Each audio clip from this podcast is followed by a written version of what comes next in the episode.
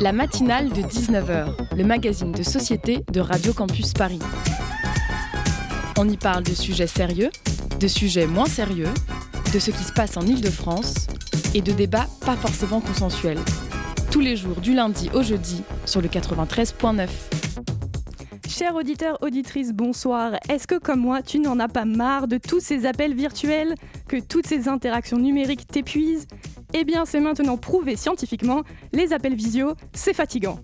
La semaine dernière, des chercheurs de l'université de Stanford ont publié une étude sur les effets des nombreux appels visio dans nos vies. À travers une série de questions posées à plus de 10 000 participants, les chercheurs ont identifié et mesuré 5 types différents de fatigue associés à ces appels. Fatigue générale, fatigue sociale, vouloir être enfin seul, fatigue émotionnelle, être épuisé, fatigue visuelle et manque de motivation. Les chercheurs ont ainsi constaté que les femmes de tout âge ont obtenu des scores bien plus élevés, révélant que les femmes ressentent de manière encore plus intense cette fatigue numérique par rapport aux hommes. Les appels vidéo demandent en effet beaucoup plus d'attention que des interactions sociales en présentiel. Lors d'appels vidéo, tu ne peux que regarder le visage des autres participants tout au long de la réunion, chose que tu ne ferais jamais si tu étais dans la même pièce avec eux. Je t'encourage, cher auditeur auditrice, à faire ce test la prochaine fois que tu as la chance de voir des gens en vrai. Si tu tiens plus de 30 secondes, viens témoigner sur Radio Campus Paris. Mais en plus de devoir regarder les autres dans les yeux, tu dois soutenir ton regard face à ton propre reflet, comme si tu étais face à un miroir toute la journée.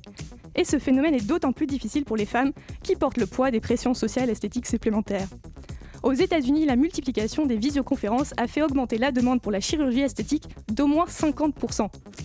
Pour remédier à la fatigue numérique, certaines entreprises comme le groupe Citigroup ont adopté de nouvelles règles sur le lieu de travail pour éviter le Zoom burnout, pas d'appel vidéo le vendredi. Alors bien sûr que je comprends la fatigue face à nos vies remplies d'appels Skype, Zoom, Jitsi, Facebook et autres applications. Mais chers auditeurs auditrices, ce soir j'aimerais te parler d'un type de solitude dont tu n'es peut-être pas familier, toi qui es encore sur les bancs de l'université. Avec ce contexte pandémique, j'ai comme tout le monde dû adapter mes réunions de travail, ateliers et autres formations pour les faire en distanciel. Et je dois te l'avouer, je n'en peux plus de faire face à cet écran noir de micro coupé. Je n'en peux plus de voir mes questions rester sans réponse et me retrouver à compter combien de secondes de silence je dois laisser avant de répondre à ma propre question. Je ne compte plus le nombre de fois où je me suis entendu dire Quelqu'un m'entend? et d'attendre désespérément une voix bienveillante pour me sortir de ce vide digital intersidéral. C'est un sentiment unique que de parler seul à haute voix devant un écran et de ne voir personne ou d'entendre aucun retour. Alors la prochaine fois que tu assistes à un appel, n'oublie pas que de l'autre côté de l'écran, on est autant fatigué que toi, et si tu oses nous sauver du silence, nous te serons éternellement reconnaissants.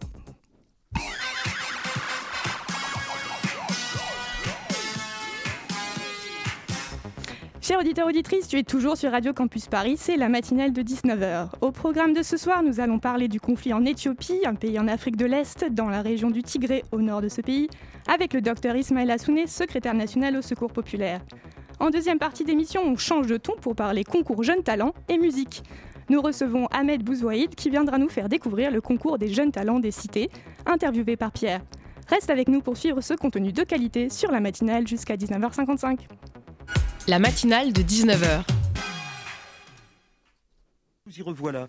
Même s'il n'est pas d'image d'une hécatombe qui se forme loin de nos yeux, l'Éthiopie meurt toujours peu à peu, nous dit Libération. Une famine menace qui pourrait faire plus de 2 millions de morts. Et cette famine naît d'une guerre qui ravage depuis novembre le Tigré dans le nord du pays. Elle oppose deux factions politiques. Le voisin érythréen a envoyé des troupes qui assouvissent de vieilles vengeances. On brûle les champs, on détruit les réservoirs d'eau. Un million de personnes auraient fui leur foyer dans cette région coupée du monde. On vient d'écouter un extrait de la chronique de Claude Askolovitch sur France Inter le 11 février sur la situation en Éthiopie.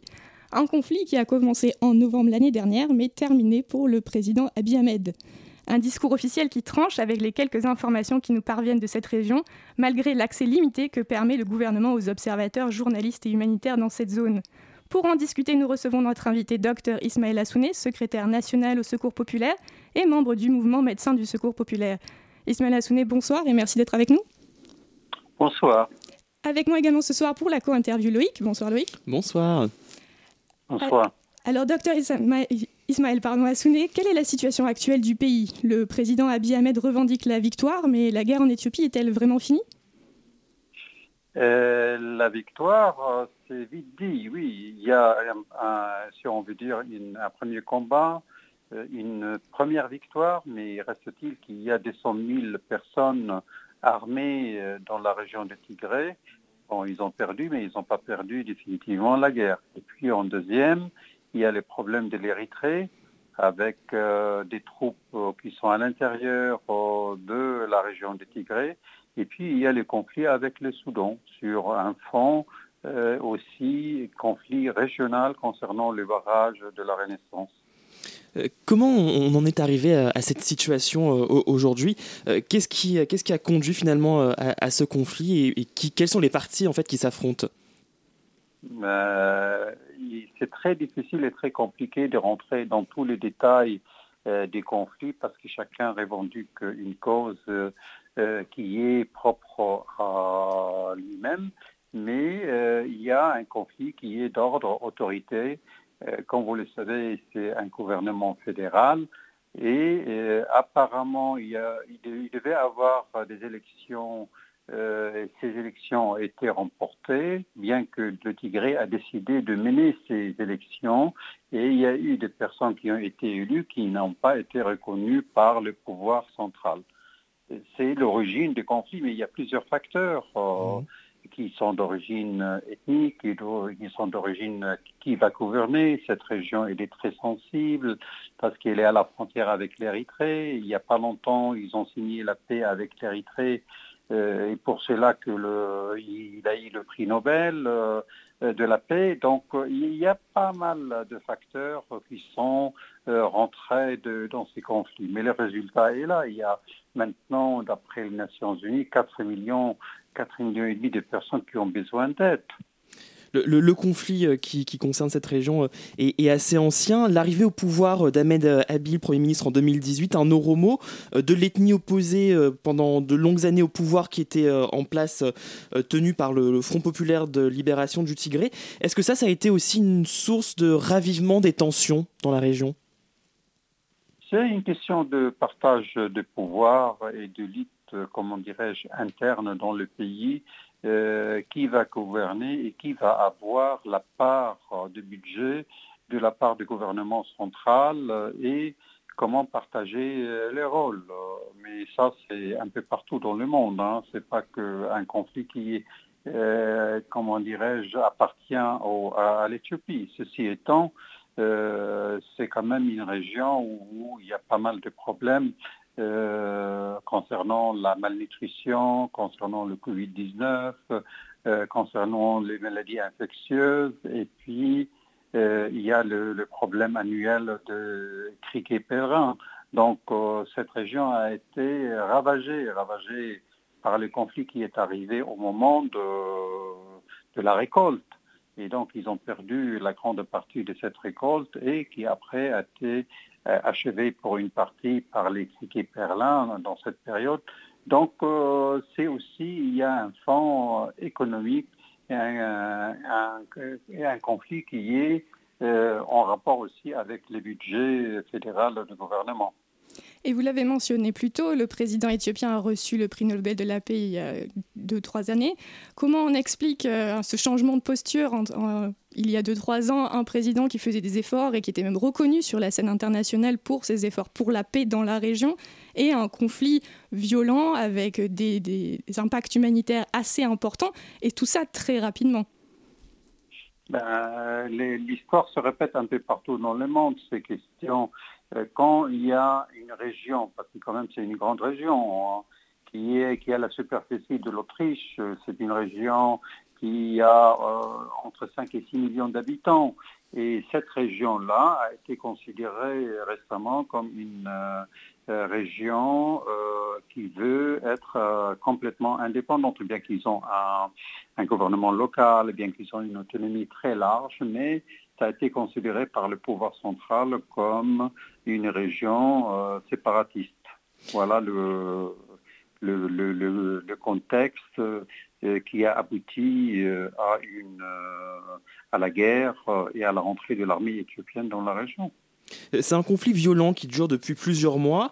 Euh, pourtant, il y a peu de couverture médiatique sur le sujet dans la communauté internationale. D'ailleurs, on a un peu galéré pour, euh, trouver des sons pour introduire euh, ce sujet parce que justement les, médias en parlent très peu. comment est-ce qu'on peut expliquer ce manque de couverture médiatique et le manque de réaction internationale? On peut dire que ils sont perplexes, euh, les décideurs, euh, et surtout en matière médiatique à l'échelle internationale. D'abord, pour aller dans cette région, il faut vraiment plusieurs autorisations. Comment passer mmh. Est-ce que le gouvernement érythréen va laisser passer Est-ce que le gouvernement éthiopien va laisser passer les journalistes et les médias euh, Est-ce que le Soudan va laisser passer Donc, ce qu'on voit, c'est via les associations humanitaires. Nous, on reçoit ce groupe populaire français les éléments de notre partenaire euh, Family Service où on a des projets et on a voté euh, une subvention pour euh, aider les, personnes déplacées dans, de cette région de Tigré et nos amis qui travaillent dans cette région de Tigré nous donnent ces informations par période. Et avant de revenir plus précisément sur euh, l'action que vous menez, euh, vous menez là-bas, on se demande aussi est-ce que euh, l'ONU ou l'Union européenne interviennent, sont en mesure d'intervenir également dans cette région? Quel est leur rôle là-dedans? Intervention humanitaire, vous voulez dire? Dans, dans la, gestion de la crise, la crise politique.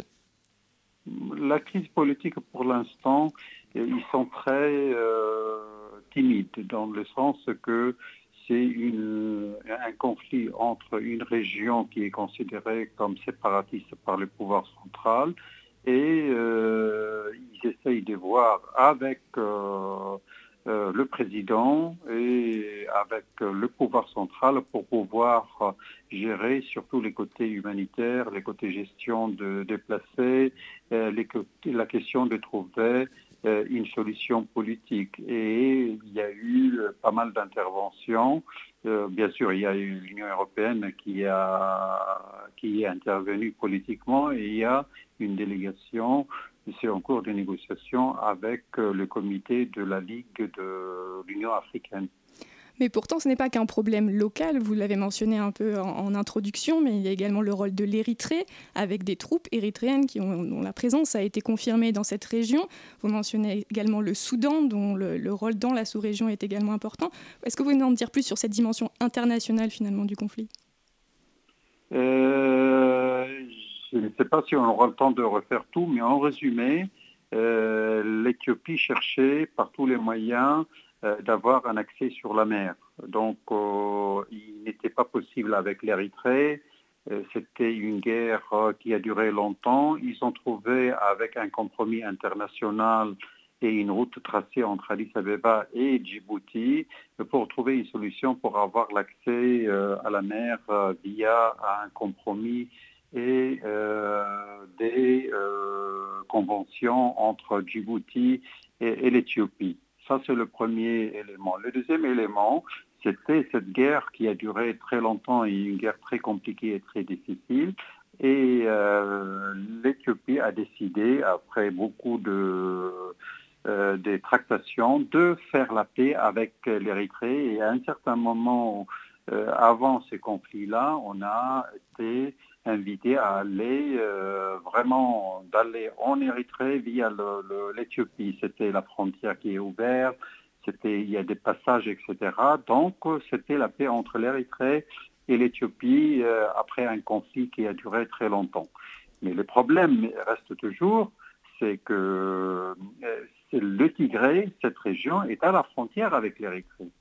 Donc ça pose toujours un problème d'avoir une mini-puissance régionale avec une armée de 250 000 personnes qui est à cette frontière et, entre parenthèses, et qui ne voit pas très bien euh, cette paix avec l'Érythrée et l'Éthiopie. Donc, euh, euh, et, en même temps, ils veulent, comment dirais-je, leur part en matière de partage de décisions politico-économiques. Le troisième facteur, c'est le problème du barrage avec euh, le Soudan, où le Soudan voit mal un barrage colossal où il y aura probablement manque d'eau par rapport à l'irrigation et l'agriculture au Soudan et aussi en Égypte. Donc ça devient automatiquement aussi un conflit euh, régional. Donc euh, dans cette situation, le Tigré, c'est comme une, dans un puzzle, une pièce maîtresse qui est à la frontière euh, de, de, ces pays où il y a pas mal de problèmes à la frontière. On est plus de six mois après le début de ce, de ce conflit. comment est-ce que vous voyez, vous, l'évolution de la situation dans les prochains mois, les prochaines semaines? Eh bien, la, la, question, elle est très compliquée et très difficile. C'est-à-dire, est-ce qu'il y aura une négociation Et cette négociation, elle va, comment dirais-je, être probablement euh, refaire les élections, euh, compromis entre les pouvoirs euh, dans les Tigrés, les pouvoirs centraux, redistribution de la richesse euh, entre, le pouvoir central et cette région. Et ça, c'est un problème qui est beaucoup plus interne qu'autre chose en matière de partage de pouvoir. Et il y a une possibilité, comme auparavant, de signer des, accords avec la région et de trouver une solution, mais sans que, avec une autonomie bien sûr comme avant, mais sans que ce soit, comment dirais-je, euh, sécessionniste ou euh, séparatiste. Après le deuxième conflit, ils sont en train de négocier pour le barrage euh, concernant le partage de l'eau du Nil dans, cette région entre l'Éthiopie, dirais-je, les Soudan et l'Égypte. Ça, c'est en cours.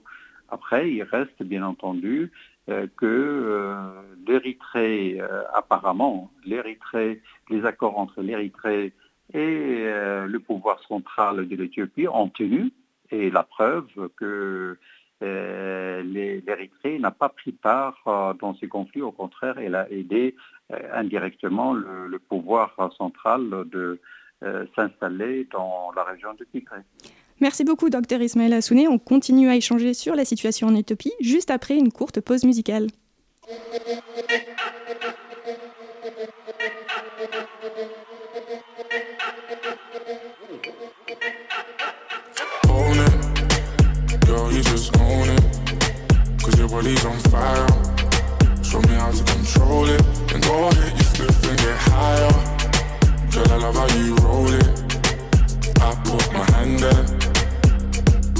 hold it.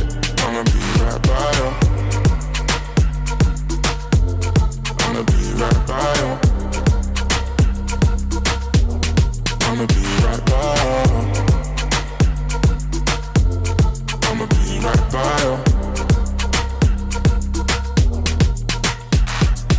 Lighters up, lighters up, one time lighters up. Pulled up in the party when you saw me, I was lighting up my J. So go ahead and brighten up my day.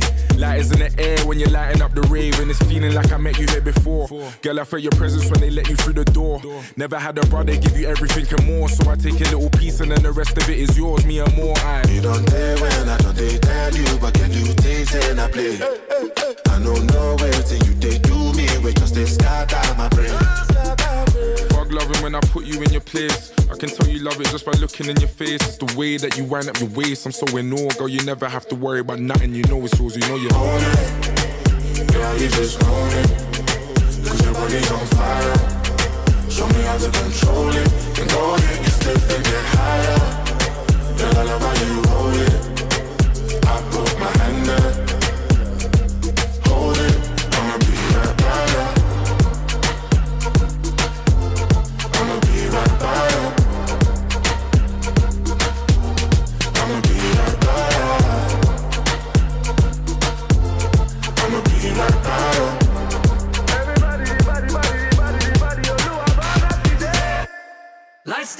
One I love right now. We never look better. Forget our friends, girl. I love it when we chill together. Ain't ain't nobody gonna feel what we feel together. She wanna kiss I, I want another one. You got a sick vibe, I want it one on one.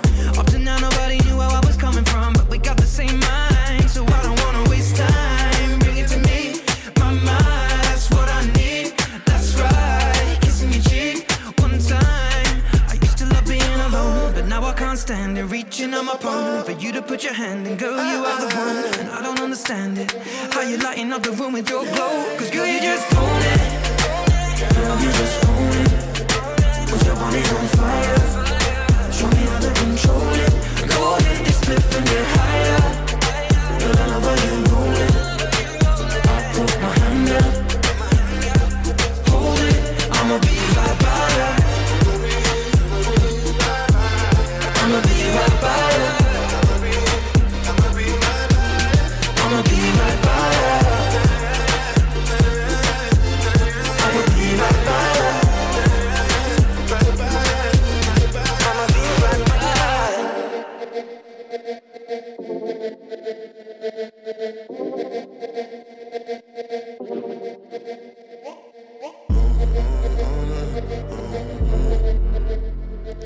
On écoutait à l'instant la chanson On It de Stormzy et Ed Sheeran. Merci de nous suivre sur Radio Campus Paris. La matinale de 19h sur Radio Campus Paris. 5h30 du matin, ces réfugiés éthiopiens se réveillent après une nuit passée à même le sol, sans abri pour les protéger. Certains attendent un bus de l'ONU qui va les transférer vers un nouveau camp. Et ils sont prêts à tout pour quitter la ville de Hamdayet. À la mi-journée, les nouveaux arrivants se succèdent. La région est particulièrement difficile d'accès. Les ONG s'installent peu à peu et s'apprêtent à recevoir de plus en plus de réfugiés. Vous êtes toujours avec nous sur la matinale de 19h. On vient d'écouter un reportage de France 24 en décembre 2020 à la frontière entre l'Éthiopie et le Soudan. On continue de parler de la situation de l'Éthiopie, toujours avec le docteur Ismaël Assouné, secrétaire national au Secours populaire et membre du mouvement Médecins du Secours populaire. Je suis toujours également en compagnie de mon co-intervieweur Loïc. Oui, et on a parlé du, conflit en début d'émission. Euh, docteur Ismail Assouné, quels sont les besoins des populations euh, sur place euh, aujourd'hui? C'est comme un peu partout dans le monde. hein. À chaque fois qu'il y a un mouvement de déplacement de, personnes, ben, ils partent sans rien du tout, avec très peu. Donc, il faut un abri, il faut des produits de première nécessité. Et on est en période de Covid aussi, il faut tenir compte de ce facteur.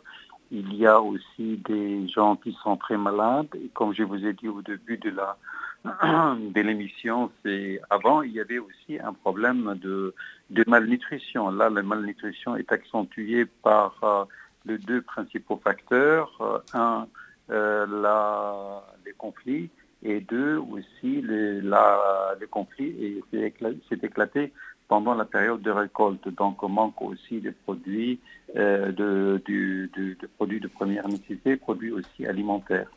Les- Donc, les, chi- euh, les- les chiffres aussi sont, sont impressionnants. C'est 1,7 million de personnes déplacées euh, à, à la fin mars. C'est compliqué, j'imagine, pour vous euh, à gérer. c'est très compliqué à gérer. Nous, on travaille avec notre partenaire éthiopien qui a déjà été présent sur le terrain avant le conflit et maintenant il est, il s'occupe beaucoup plus de tout ce qui est euh, personnes déplacées dans cette région avec un programme.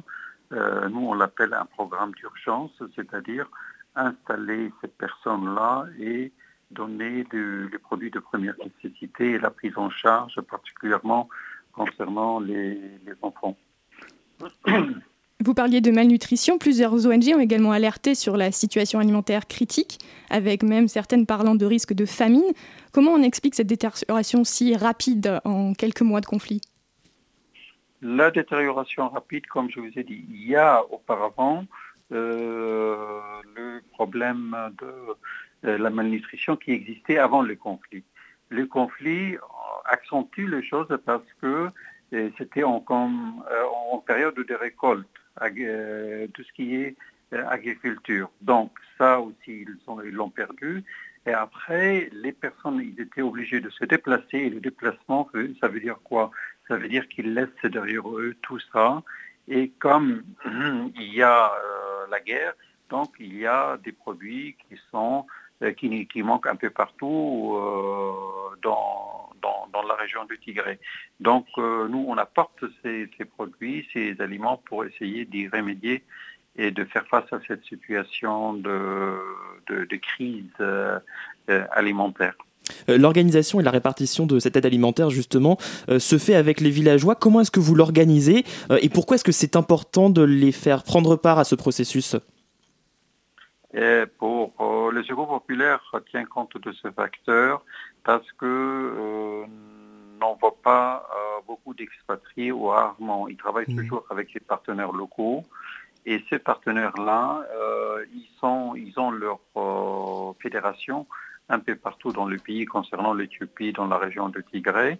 Et donc, il y a beaucoup de bénévoles qui travaillent euh, avec nous, euh, avec notre partenaire pour faire. Alors, la répartition, c'est euh, avec une liste de critères, c'est-à-dire aller vers les plus vul- vulnérables.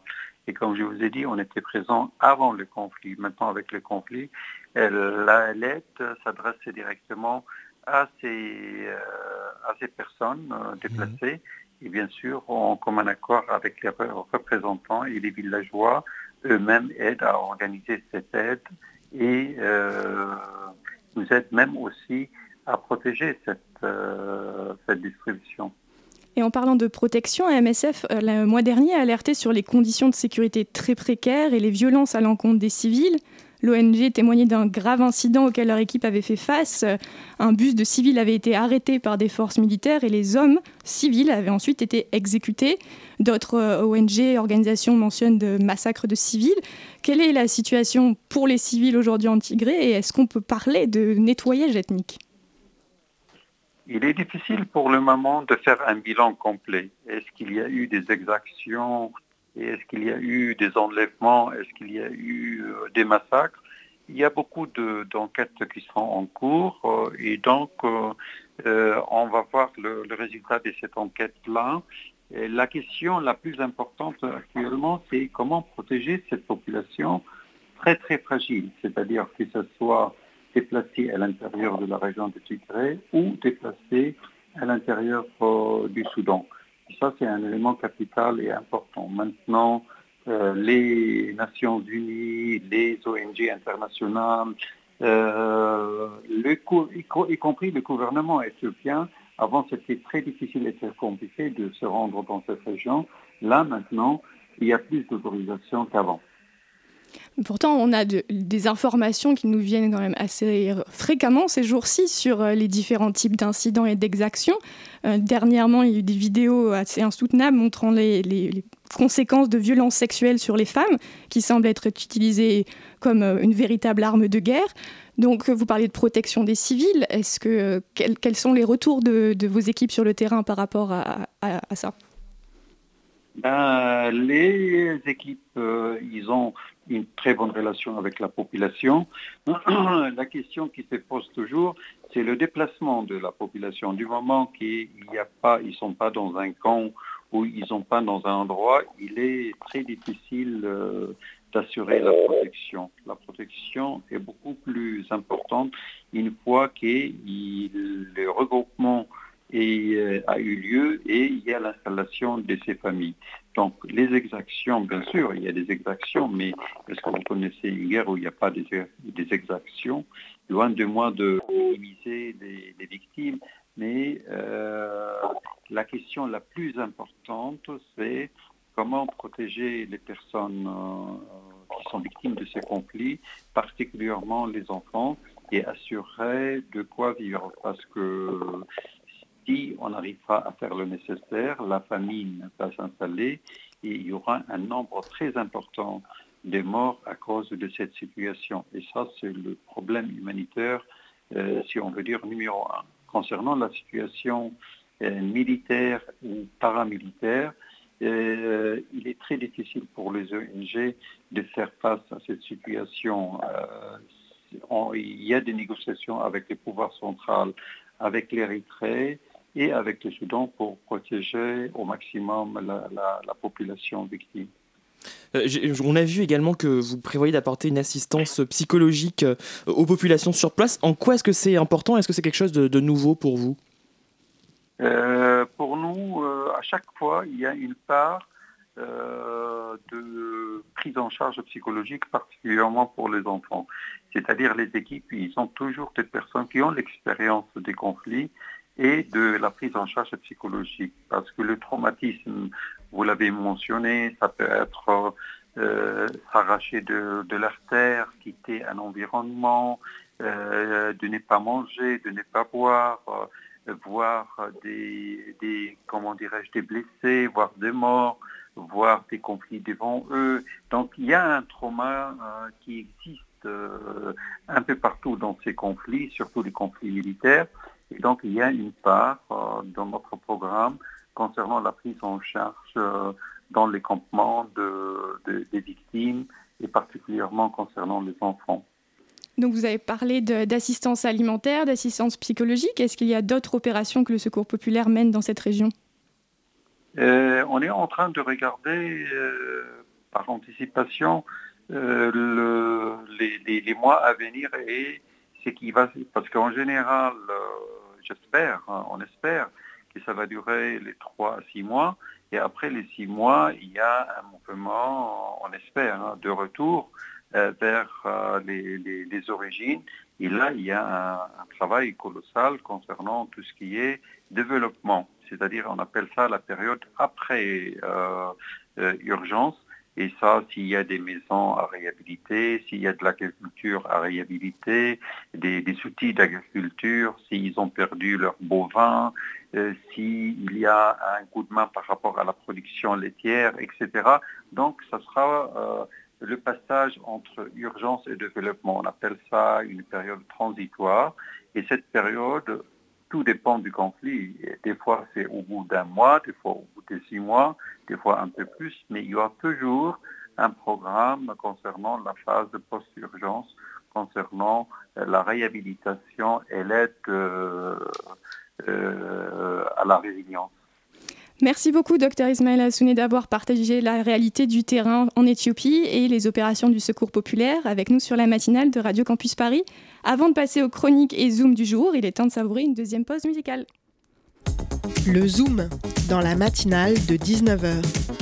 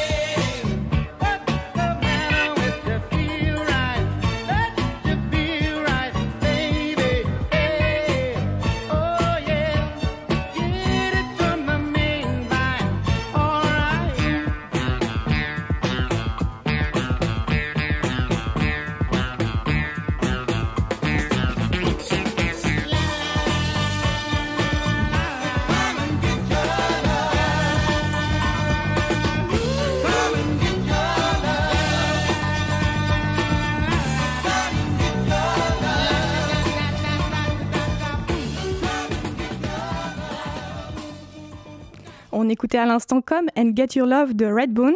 Merci de nous écouter sur le 93.9. La matinale de 19h. Et avec moi ce soir dans le studio, je retrouve Pierre pour une chronique sur les cassettes audio. Bonsoir Pierre. Bonsoir. Alors que l'inventeur de la cassette audio, Lou Ottens, vient de décéder le mois dernier, ces cassettes, elles, revivent un âge d'or. Étonnant, n'est-ce pas? Eh bien, Lou Ottens lui-même ne croyait pas à cette renaissance de la cassette et du vinyle qu'il trouvait de moins bonne qualité que le CD, dont il fut également l'un des concepteurs. Mais pour comprendre ce phénomène, je vous propose un petit retour dans le temps. Nous sommes en 1963. La cassette et son magnétophone voient le jour. Des milliards de cassettes vont être vendues et être associées à de nombreux mouvements, tels que le do-it-yourself punk et son principe de copie privée. Compacte et moins cher que les disques vinyles, la cassette offre une meilleure mobilité grâce aux autoradios et radiocassettes aussi appelées boombox ou ghetto blaster. Ces appareils deviendront les icônes de la culture hip-hop et des ghettos américains des années 70-80.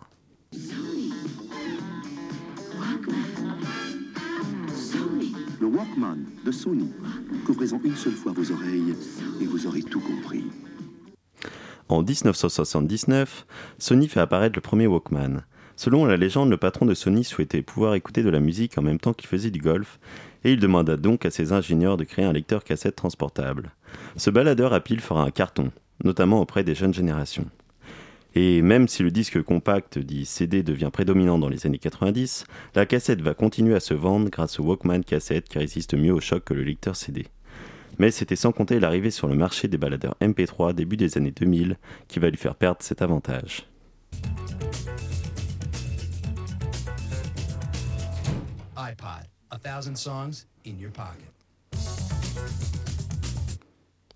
Avec l'avènement du streaming musical et des vidéos, on aurait pu penser que les cassettes ne reverraient jamais le jour.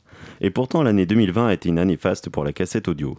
Selon la British Phonographic Industry, jamais autant de cassettes n'ont été vendues en Grande-Bretagne depuis 2003. Mais alors, comment expliquer ce phénomène? Eh bien, il y a plusieurs raisons à cela. On remarque en effet que depuis les années 2010, les lecteurs de cassettes sur matériel audio grand public reviennent en vente. La cassette Store Day, jour célébrant la cassette audio depuis 2013, a, notamment participé à ce comeback. Le cinéma lui aussi va jouer son rôle dans ce regain d'intérêt. Déjà présent dans Retour vers le futur en 1985, le Walkman de Sony, sera remis au goût du jour dans Les Gardiens de la Galaxie, de même que la série Stranger Things fera sortir sa BO en cassette audio. Puis, au-delà des influences, c'est l'objet en lui-même qui plaît. Il plaît autant aux artistes qu'aux consommateurs car la cassette est un support créatif plus libre et plus palpable que le vinyle. S'ajoute à cela le concept de lecture. On ne peut plus zapper aussi facilement un morceau que sur une plateforme streaming, ce qui incite à écouter l'album en entier. En outre, la pandémie a renforcé ce phénomène. En effet, dans un monde numérique où les écrans deviennent de plus en plus omniprésents, il y a cette envie de se déconnecter, de retrouver la vie d'enfant. Jean-Luc Renou, dirigeant de la société Mulan, exprime ce lien affectif en prenant l'exemple du chauffage. Il dit, je cite, Vous avez des radiateurs à la maison, c'est confortable, c'est le numérique. Mais à côté de cela, vous pouvez faire un bon feu de cheminée. On est plus dans le plaisir. C'est la cassette ou le vinyle. L'ancien directeur du Philips Audio, Otens, ne niait pas cela. Il disait, je cite, que les gens entendent surtout ce qu'ils veulent entendre. C'est-à-dire qu'au-delà de la qualité du son, il y a bien un lien affectif avec l'objet qui porte en lui une culture et une histoire. Enfin, les artistes eux-mêmes en sont actuellement friands. Le report des concerts, mais également le combat difficile pour être rémunéré sur les plateformes streaming, entraînent les musiciens à se tourner de plus en plus vers des produits dérivés, dont la cassette, qui est unique et à faible coût. Certains groupes d'ailleurs, comme les Daft Punk, l'ont même utilisé comme outil de, pro- de promotion. D'ailleurs, de nos jours, de plus en plus de labels fleurissent, tels que Los Angeles, label de, musique électronique Kitsch, ou encore Burger Records, label, label folk rock. Aujourd'hui, j'ai 28 ans, et pour moi, la cassette a été toute mon enfance à écouter Henri Dess, ou bien des compiles d'artistes enregistrés, envoyés par tonton Gérard, que je rembobinais avec un crayon. Et pour moi, réécouter des cassettes, c'est nous faire voyager dans le temps, mais aussi dans l'espace, car on découvre multiples pépites du monde, que ce soit du punk, de la musique africaine, des mixtapes de hip-hop, etc. Bref, vive la cassette Merci beaucoup Pierre pour cette super chronique et en effet, vive les cassettes. Et après une telle chronique musicale, on ne pouvait pas résister à vous faire profiter d'une dernière pause musicale.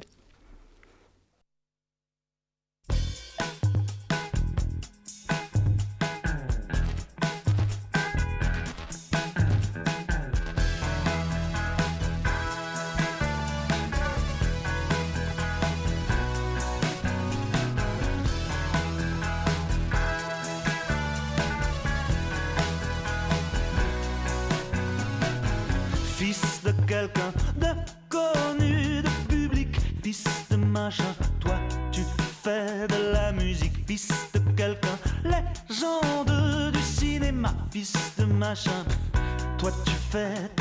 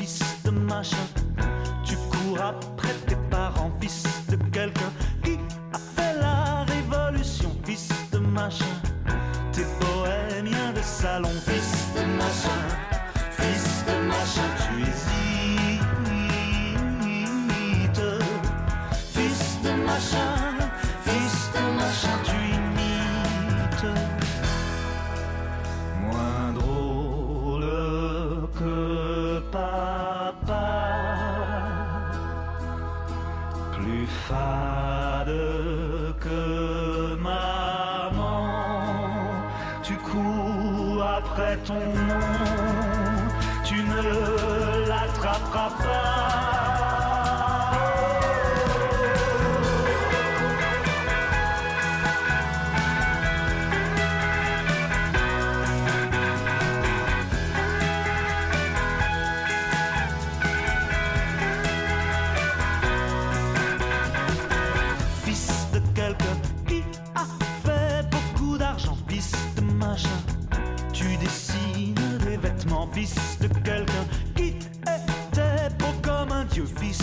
Machin. T'es falot, t'es malheureux, fils de machin. Fils de machin, tu es triste